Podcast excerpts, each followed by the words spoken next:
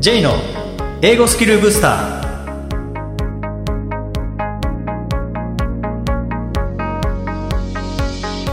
こんにちは J こと早川浩二ですこんにちは、アシスタントのみどりです。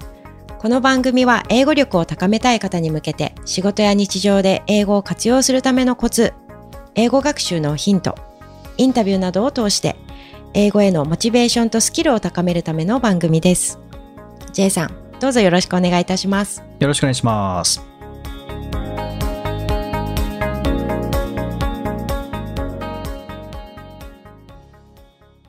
え今回はインタビューです。え今回お話を伺ったのは、英語グローバルコミュニケーショントレーナーの河野優子さんです。えー河野さんは外資系企業で働いていた経験もお持ちで、えーさらに英語圏の文化とかマナーにも精通されています。えーそんな河野さんに英語を使って仕事をすることについて伺ってきました。えーそれではインタビューお聞きください。えー今回は英語グローバルビジネスコミュニケーショントレーナーの、え河野優子さんへのインタビューです。えー河野さんよろしくお願いします。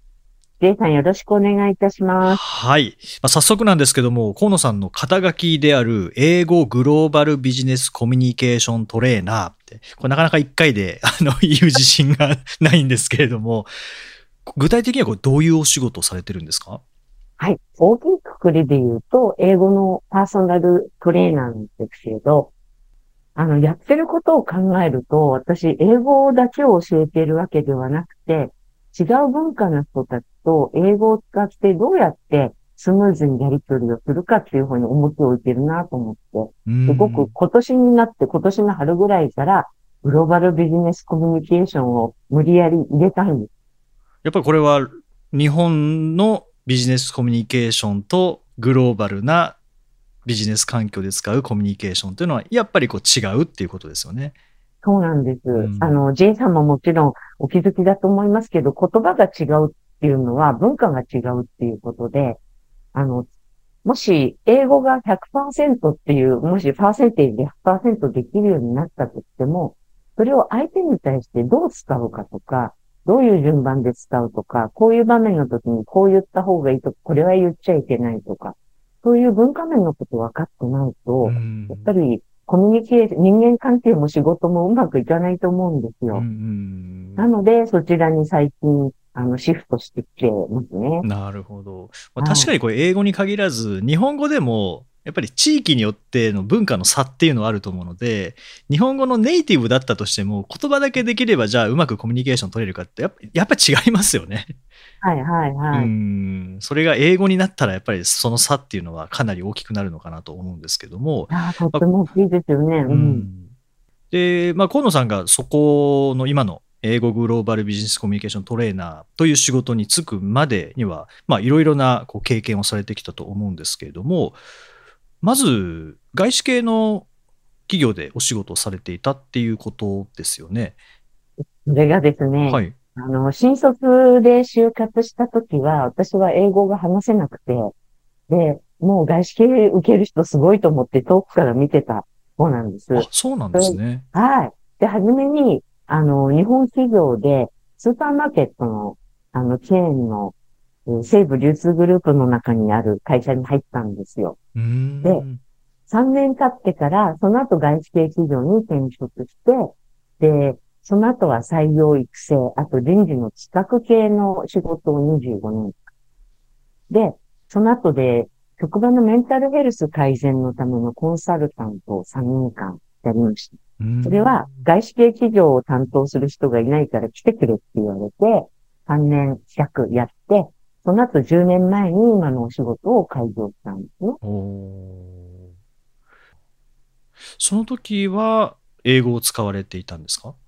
あの、社内はずっと、えー初めの3年間の日系企業の後ずっと外資系だったのでう、んうん。外資系で人事の仕事を海外とも国内でもしながら、えー国内の日本人のメンタルのケアもしてた。じゃあ日本語も使いながら英語も使いながらという。はい。で、このメンタルヘルスケアのコンサルをやった時は、その会社の外資系企業のお客様は全部私の担当で、あ、そうなんですね。ええ、それで統計学で出したその職場のメンタルヘルスのデータを、えーお取引先の外国人役員がいるところで、英語で解説して改善提案をするっていう、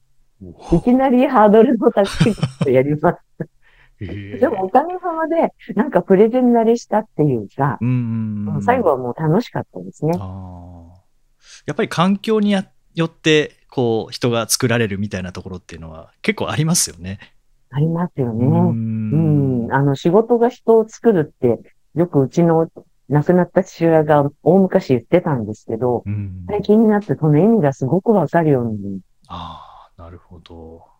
はい。では、早速ここからですね、えー英語を使った仕事というテーマでお話を伺えたらと思うんですけども、はい。河野さん、そもそも英語を使って仕事をするっていうのは、やっぱり日本語を使って仕事をすることと、まあ、言語が異なるだけではないと思うんですけども、はいはい。こう大きな違いってどこにありますか？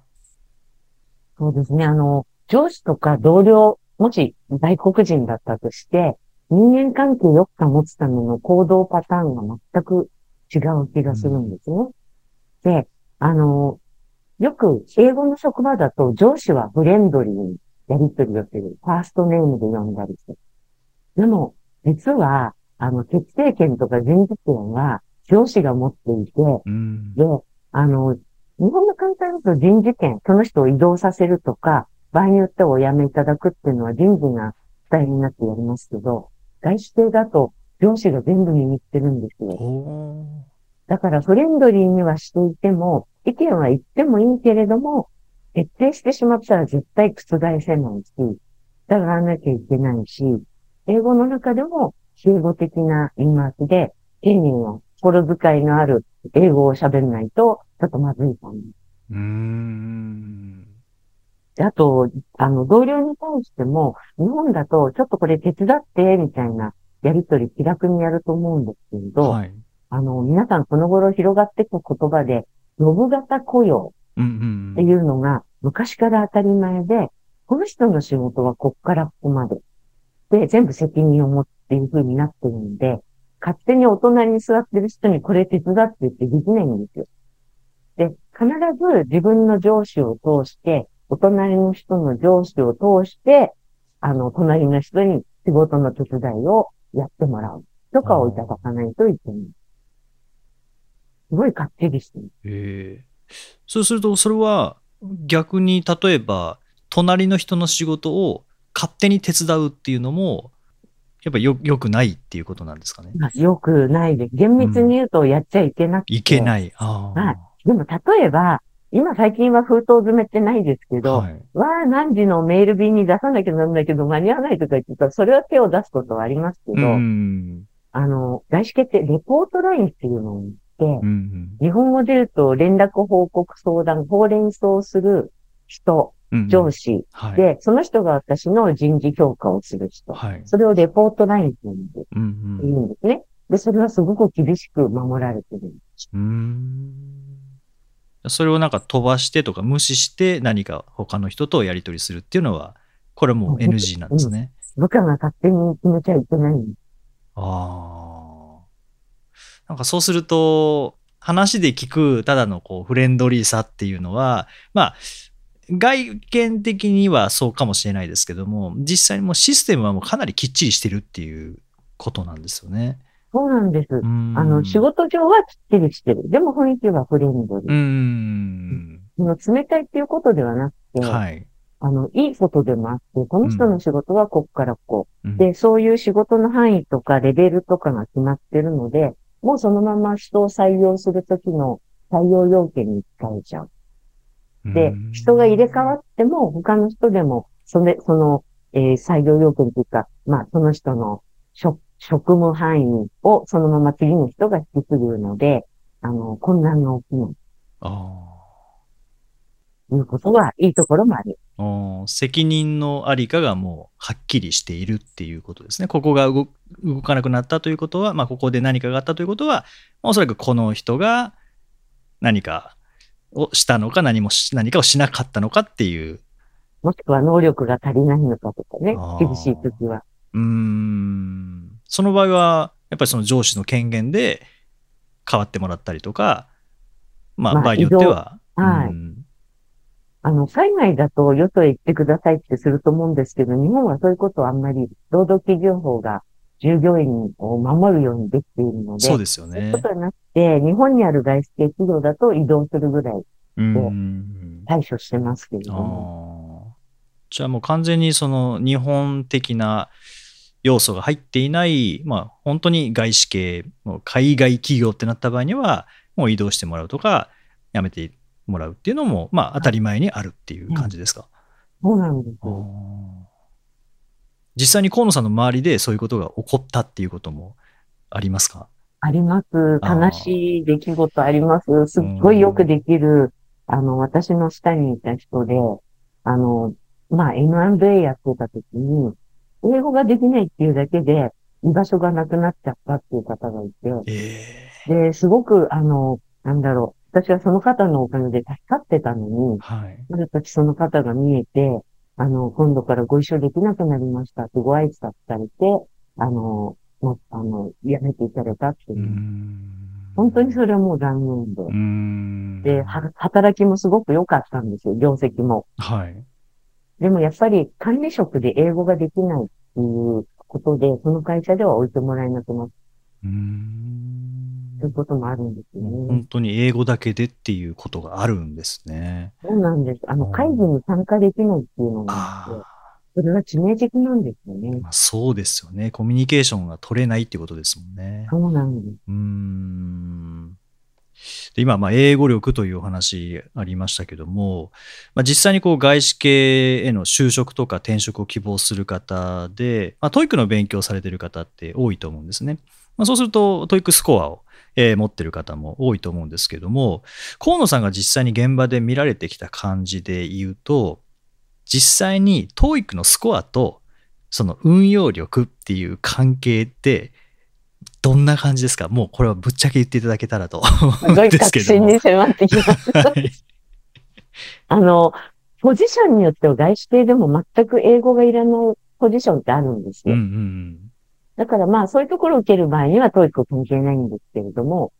今まで英語の仕事の実績がなくって外資系に応募してきた場合は、これあの、まあ本当にざっくばらんに言っちゃうと、基準は800点ぐらい。800点。うんはいで、例えば楽天さんはあの社内を英語化されましたけれども、はい今社員さんの平均点が830点で、で、入社するために800点がボーダーラインっうんていうふうに結構有名な話なんですけどね。はいで、私もずっと、あの、採用の責任者もやっていたので、800点があったら、入社してや、仕事やってもらってなんとかなるかな。もし難しかったら、この人は日本語での仕事の実績があるから、じゃあちょっと英語のトレーニング受けてもらおうかとか、そういうことは考えるんですね。うんでも、それあくまでも、人事で一番初めのスクリーニング的な面接の時にの話であって、もし、配属、入社後の配属先で上上部に外国人社員をいたら、仕事にならなくなっちゃうんで、二次面接、三次面接に突然そういう人が現れて、はい、how are you? って言って入ってくる時もあるんですよ。なるほど。で、実際に、当時800点とか825点でも、英語でやり取りができることうんっていうのは、そこで問題になってきちゃなうね。るほど。そうです。まあ、書類上は、まあ、800点以上っていうのはやっぱりいいスコアではありますけどね。面接の時に、Hi, how are you? って言われてうん、え、今日は英語なのか？みたいになったら、やっぱり、緊張っていうのもあるでしょうし、はい。とっさに英語って出てこなくなりますもんね。そういう人がね、いらっしゃるんですね、やっぱりね。うんうんでもまあ、スコアを基準にするのであれば、やっぱり最低800点という感じですかね。じゃあ例えば900点以上持っている方であれば、まあもちろん。この書類上はおってなるかもしれません。けども、やっぱりそれでも外国人の方との面接でうまく対応できるかどうかっていうのは、やっぱりスコアでは測りきれない部分っていうのは結構ありますかは全く別物で、全く別物私が実際に存じ上げてる、うちへ来てくださった生徒さんで、確か950点ぐらいのう方。んで、私は、えー、なんでこんなにできるのにいらっしゃるのかしらと思ったんですけれど、うん実は話せませんって初めからおっしゃってて、で、英作文をまず書いていただいたら、あの、本当に TOEIC の、なんでしょうね、長文問題みたいに、綺麗なかしこまった英語で長文を書くんですよ。はい。でも、口頭で SVO とか SVOO の簡単なやりとりができない。やったことがない。うんうんうん。だから試験対策はできるんだけれども、実際の運用ができない。そういう方がね、割と少なくないんです。そうですよね。まあまあ、そういう状況もあるから、よく言われるのが、ハイスコア持ってても、まあ話せないみたいなことはよく言われますけどね。うんただし、やっぱり基礎力があるんで、はいそう。いう方も2、3ヶ月話す練習していただくと、あの、構文力はあるわけですよね。んただ、口が動かせないっていうのと、実際に声に出したことがないからちょっと戸惑っちゃうんです。うんうんだから、慣れる、その基礎力があれば、短期間で話す練習すれば話せるようになるなっていうのは実感しています。ああ。そうか、そうすると、例えば、じゃあ、 TOEIC 300点で話せませんっていう人と、 TOEIC 800点、900点で話せませんっていう人がいた場合は、まあ、話せませんっていう状況は、今同じかもしれないですけども、実際持ってる知識は違いますもんね。うんうん、もう、あやっぱり高得点の方の方が確実に、ちゃんと練習したら確実に伸びる。まあ、そういった意味ではスコアっていうのはその方の、まあ、仮に今英語で質問して答えられなかったとしても一応潜在能力というかこうポテンシャルを見る基準にはなるっていうことですかね。はい。うん。ポテンシャルとして TOEIC っていいテストだと思うんですよね。ん。 TOEIC の良さってどのあたりにあると思いますか？あ、あの、生活の場面も含めてまんべんなくカバーしてる出題かなと思って、例えばね、あの、交通情報であったりとか、うん。職場のコピーマシーンが壊れちゃってリペアがするとかさ、ね、データよくご存知だと思うんですけども、あの、あとは、ね、あの、ビジネスの E メールのいろんな3つぐらい長文問題で出てきて、で、この人は今何をしようとしているうんかとか、ね、スケジュールのリリスケしなきゃいけないとか、うんあれって本当リアルにあることなので、はい。とってもいい問題だと思うんですね。うんそうすると、まあ、ああいうのを使いながら練習していくっていうのも、まあ、ありはありですかね。そうですね。うんやっぱり TOEIC はしっかりやる、やって悪いことは全くなくて、でもある程度、例えば、まあ800点ぐらい取れてるんなら、もう実用の運用力、うんいわゆる proficiency っていうのとかね、あの、話す練習、自分の仕事に必要な話す練習は、始めた、早く始めた方がいいの、いいように思います。そうですよね。それが助走になるわけですからね。はい。はい。うん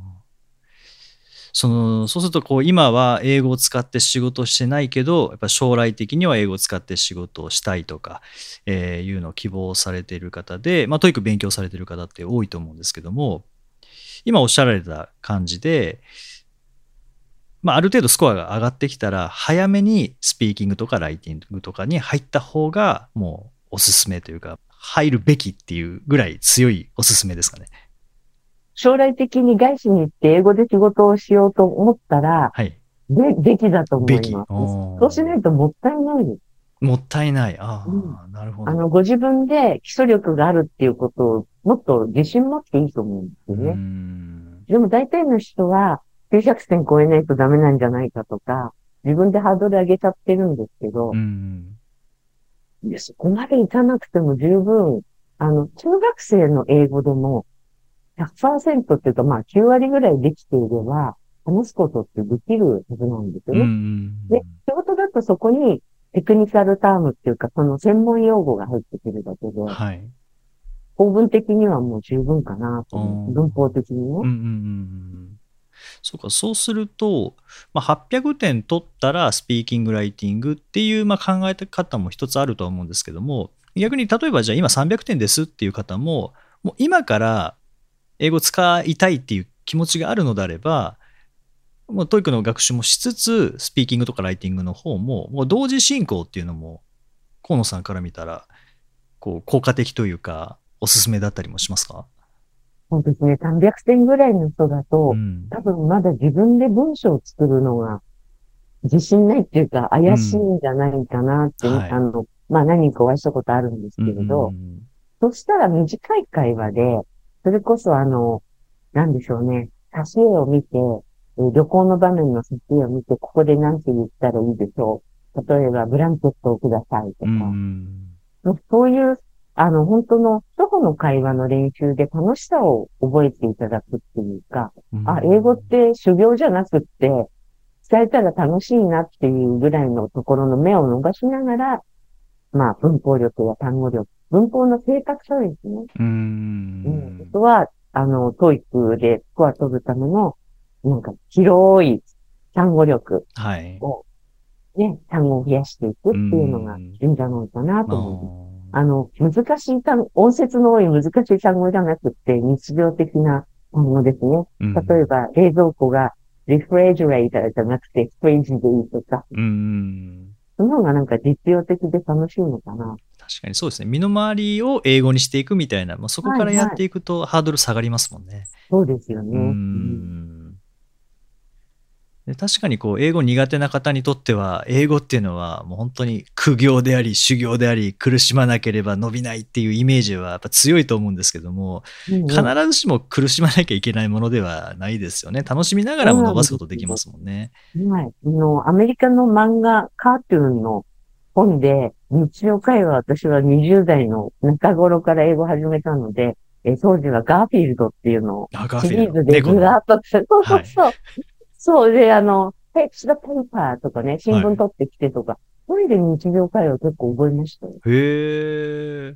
フェッチって取ってくることだと。そうそうそうそうう。んね、スパイダーマンでも何でもうんうんいいと思うんですよね。ねあの、英語って面白いって思えるようなね、材料があった方が、はい。300点ぐらいの人だと、あの、学習意欲が湧くっていうか、うんうん。二点にシワを寄ね。せない。うん。まあ、TOEIC って本当に、あの、映像はないですからね。うん。で、リスニングも本当にこう、音声だけで、リーディングも文字だけっていう感じなので、それが漫画とか映画とかそういうのを使うことによって、っぱりイメージもあったり、文脈もさらに TOEIC よりも広いものがあったりとか、あとは笑いがあったりとかっていうのもありますもんね。で、まあ、英語力の上げ方っていうところの一方で、やっぱり仕事をする上では、先ほどもお話ありましたけども、言葉だけではないっていうところですよね。で、異文化理解っていうのも特に海外の方と仕事していくには大事だと思うんですけども、そういった場合に、河野さんの経験からこう判断しされると、意識とか振る舞いとか、どんなものが必要ですか？私は両方にいたことがあるので、すごい大きい違いだなと思うのは、あの、外資系ででき、仕事ができる人っていうのは、自分から提案するし、自分から行動する、自分の意見を持つっていうこうーん。と。で、外国人の上司や同僚だと意見が違っても別にそれはその人を否定してるわけじゃなくて、あの、違う意見言ってくれたら歓迎されるわけですよね。で、会議でも、あの、例えば意見が言えなかったとしても、今まで出てきた意見に対して自分はこういう経験が過去にありますよとか、こう思いましたっていうだけでも歓迎されるんですあね。ーで、それをインプットって言うんですけど、オピニオンじゃなくてインプットって言うんですけれど、なんで歓迎されるかっていうと、その発言を聞いたことで、他の人がなんか思い出して、いい提案ができるかもしれない。トリガーになるかもしれない。うんうんで、あと反対意見言っても、上司と自由に意見戦わせ強くて、でも最終的に上司の意見が取ったらそれには従う。で、黙ってるのが一番いけない。まあ、よく言われますもんね、こう海外で会議に呼ばれて一言も話さなかったら何のために来たのって怒られるとかってよく言いますもんね。そうそうそう。なんか、あの、メンバー交代みたいなこともあるみたいですよ。あ、そうなんですね。うん。だけども何の貢献もしなかったとか。ああ、じゃあ会議っていうのはこうスポーツで言えばもう試合の場なんですね。そうです。なんもサッカー、サッカーの選手で試合出たのにはいボールに一回も触らなかったみたいな、そんなイメージになるんですね。そんな感じです。あうん。ーで、面白いと思うのはちょっとずれちゃうかもしれませんけど、日本の会議で、ちょっとおバカな的を外れた意見を言うと、え、何言ってるのっていう反応が周りからあるんですけど、うんなんか、私が知ってる範囲では、なんか、松外れなこと言うと、司会者が、いい意見ですね。じゃあ次行きましょうっていう。否定しないの。あその意見を否定しなくて、スルーはするんだけど、その前にいいですねって言ってくれる。でも周りもその人のことつかないしうん、じゃあ NEXT って言われたら NEXT 言っちゃうの。う。だからあの、いい意見を必ずしも言わなくてもよくて、思いつきなんですけどって言って意見言うのも考えた。ああ、それも一つの貢献ですもんね。結果としては、何の役にも立たなかったかもしれないですけども、やっぱり言ったことによって一瞬、みんなの脳が動きますもんね。はいはいうはい。ん。でもやっぱり何かしら言うっていう。そうそうそう。なんでその意見が良くないのかって考える人もいるかもしれなああ、そうですよねい。。はい。そこにこう、いい意味で波風を立てるっていうのが、はいはい経験から言ったことだったりとか、よくわかんないから質問したりとかっていうのも、これは大歓迎なんですね。おっしゃる通りです。本当にそこは確かに日本との大きな違いですよね。日本は本当になんか言ったことによって、悪い意味で波風が立ってみたいなのありますもんね。そうそんなこと言って、みんなにわバカにされたらどうしようとかって、プレッシャーありますよね。そうですね。やっぱそこはもう文化の違いって言ったらそれまでなのかもしれないですけども、どうしても日本って A さんの意見イコール A さんみたいなところありますもんね。はいはいはいはい。うんでも海外だと A さんのい意見はあくまで A さんの意見であって A さんではないっていうはい A さんから出てきた意見出たらもうそれは A さんの意見としてもう別物っていう感じですもんね。はい。あの、たまに、ちょっと乱暴な日本人の上司の方だと、部下が変なこと言っちゃった時に、だからお前はダメなんだっていうようなセリフ言ったりしますけど、それって人間否定であって、そうですよね。はい。でもなんか日本の上下関係だとよくそういうセリフって聞くなと思ってて、あの、新幹線の中に乗っていて、会社員の団体が入ってくると、すぐにそういうやりとりが始まって、一番下の人がいじられてて。でもなんか外資だとまあ、新幹線でみんなで移動することもないですけれども、うん親しき中にも礼儀ありで、そういう言い方はしないなって。そうか、そうすると、まあ本当にあの、英語っていうのは大事、言葉っていうのは大事である一方で、その、まあ、前段階っていうんですかね、その文化的な、やっぱり、仕事ではありますけども、言葉ってコミュニケーションの手段なので、そのコミュニケーションを円滑化するための、まあ、相手への心配りっていうのも、まあ、ありますし、それがまあ文化によって違ってくる部分っていうのも、おそらくかなり大きいものが、まあ、あるんでしょうね。そうですね。えー河野さん、前編はこのぐらいでですね、えーぜひ後編ではあの外資系企業に興味ある方に向けて、今度は河野さんご自身の、えー外資系での経験とか、それから今、外資系企業に必要な人材っていうのはどういう方なのかという視点でまたお話を伺いたいと思います。えー前編どうもありがとうございました。ありがとうございました。第199回をお送りしました。J さん、はいところで何か趣味はありますか？趣味？はい。ああ、趣味。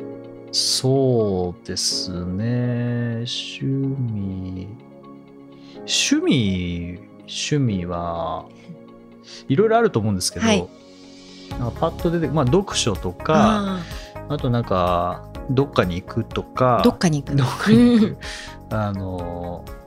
例えばどちらに？例えば、まあ、どこでもいいんですけど、うん。やっぱどっかに行ったら、やっぱその土地に興味を持つので、あー旅でなんか行という意味でもなく、観光はねあんまり興味ないことはないんですけど観光というよりは何かその歴史資料館とか,、ああなるほど、なんかそういうところに行って、うん、でその辺りの歴史を知ってああなるほど。でその歴史の中でもなんか人はい。が重要な人ってやっぱいるそうので,、ですね。その人について調べるってああ調べる知るいうのが好きですね。なるほど、はい。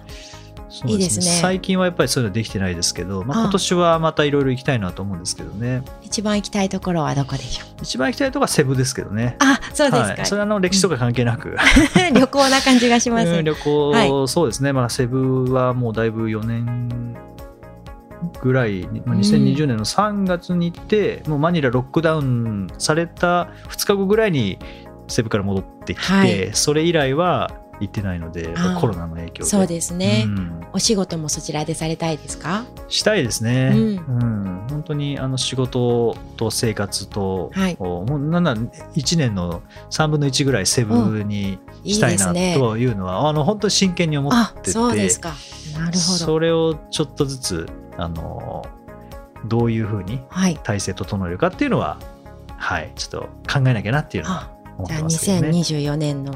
2024目標の一つ。に2024年かどうかわからないですけどもまあまあ少しずつ、はい、はい、そうしていきたいなとは思いますね。ありがとうございす。ます、みどりさん趣味ってありますか？私はそうですねもうそのままなんですが、えー英語やヨガをもう学ぶことが大好きななのではいそれをすること